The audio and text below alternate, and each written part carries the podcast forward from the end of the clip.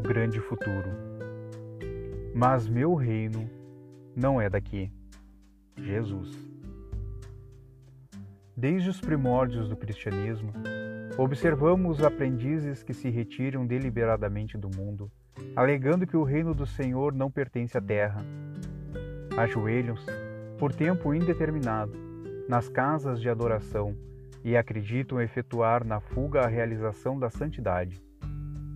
Muitos cruzam os braços à frente dos serviços de regeneração e, quando interrogados, expressam revolta pelos quadros chocantes que a experiência terrena lhes oferece, reportando-se ao Cristo diante de Pilatos, quando o Mestre asseverou que o seu reino ainda não se instalara nos círculos da luta humana.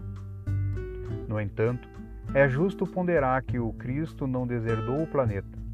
A palavra dele não afiançou a negação absoluta da felicidade celeste para a Terra, mas apenas definiu a paisagem então existente sem esquecer a esperança no porvir. O Mestre esclareceu: Mas agora o meu reino não é daqui. Semelhante afirmativa revela-lhe a confiança.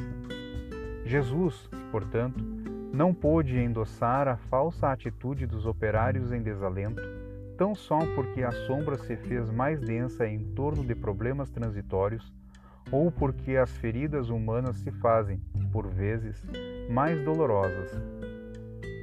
Tais ocorrências, muita vez, obedecem à pura ilusão visual. A atividade divina jamais cessa, e justamente nos quadros da luta benéfica é que o discípulo esculpirá a própria vitória. Não nos cabe, pois, a deserção pela atitude contemplativa e, sim, avançar confiantemente para o grande futuro. Podemos encontrar essa mensagem no livro Pão Nosso de Francisco Cândido Xavier e também no Evangelho por Emmanuel, comentário segundo o Evangelho de João.